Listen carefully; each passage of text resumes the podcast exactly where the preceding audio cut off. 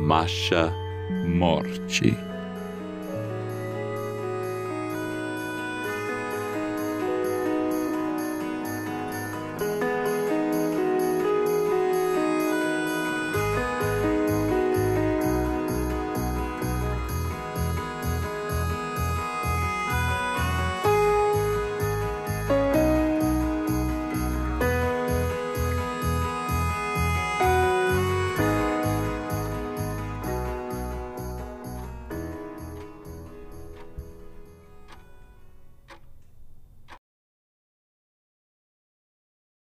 Capítulo 16 A mão de alguém invadiu o bolso de Samuel tomando o seu celular. Dedos grosseiros o obrigaram a sentar.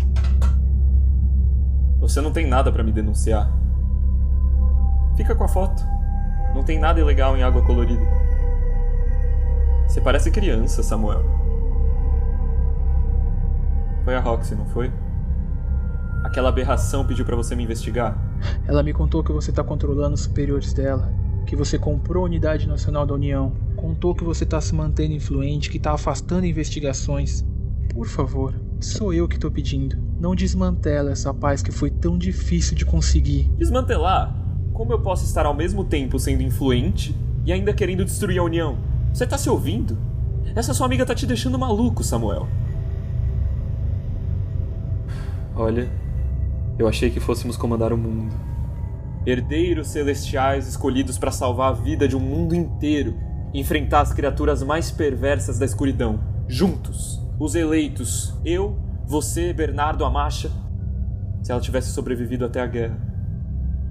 Quando derrotamos Rizan e aquela pedra saiu do peito dele, era nossa chance. Sabíamos que éramos superiores. Cada pessoa nesse planeta sabia. Ninguém iria se opor mas você e o Bernardo tinham que endossar uma união. Uma ordem de primatas para manter o controle. Foi proteção. Medo. Falso controle pelo medo de assumir uma revolução. Daí deram o poder para quem era inferior. Inferior? Inferior por quê? Porque eles não tinham poderes como a gente? Porque que não fazem ideia do que era viver com esses poderes e ter que ficar fingindo impotência o tempo todo para não colapsar o modo de vida deles. A política, a religião, a economia, até que chegou uma coisa tão grande, incompreensivelmente mal, que não podíamos mais esconder nossa natureza. Daí a humanidade descobriu quanto éramos superiores. Nos imploraram liderança, Samuel. E quando tudo acabou, vocês viraram as costas e deixaram eles restaurarem o mundo.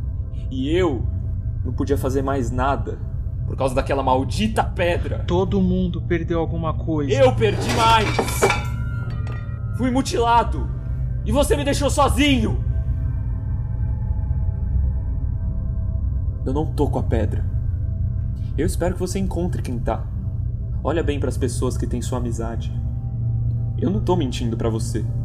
Agora elas. Manda um oi para Roxy. Aquela aberração tá perdida quando os superiores da União descobrirem que te contratou para me espionar. Se acontecer alguma coisa com ela ou com o trabalho dela, Rodolfo, eu juro, eu juro para você. Juro o quê? Eu vou dizer o que vai acontecer agora. Você vai voltar pro buraco onde tem morado e trabalhado, como o fracasso que virou. Vai tentar passar o tempo procurando trabalho ou fazendo qualquer coisa mais útil do que continuar comprando as garrafas que tem te ajudado a fechar o olho de noite. Eu fiz minha pesquisa também. Você não tem mais casa. Não sabe como viver neste novo mundo. Sem o Bernardo, tá sozinho. E o laço tá apertando no seu pescoço. Quando ele fechar, pena. Mais um gesto de Rodolfo e o público do restaurante se sentou. Samuel percebeu que estava sendo mandado embora. Esse é meu bairro. Eu cuido dele e vou continuar cuidando. Melhor do que nunca.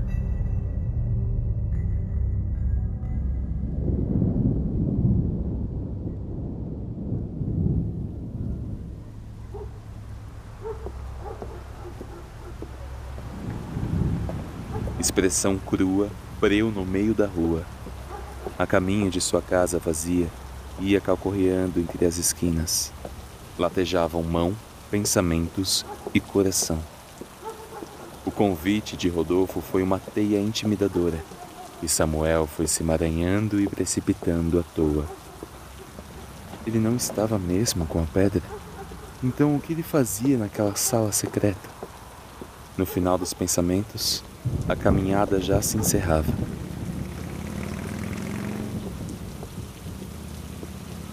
Perto de entrar no prédio, percebeu algo não muito sincero. Rodolfo ameaçou porque tinha culpa. O que quer que estivesse fazendo, não queria que Samuel descobrisse. Porque o temia, embora não disse.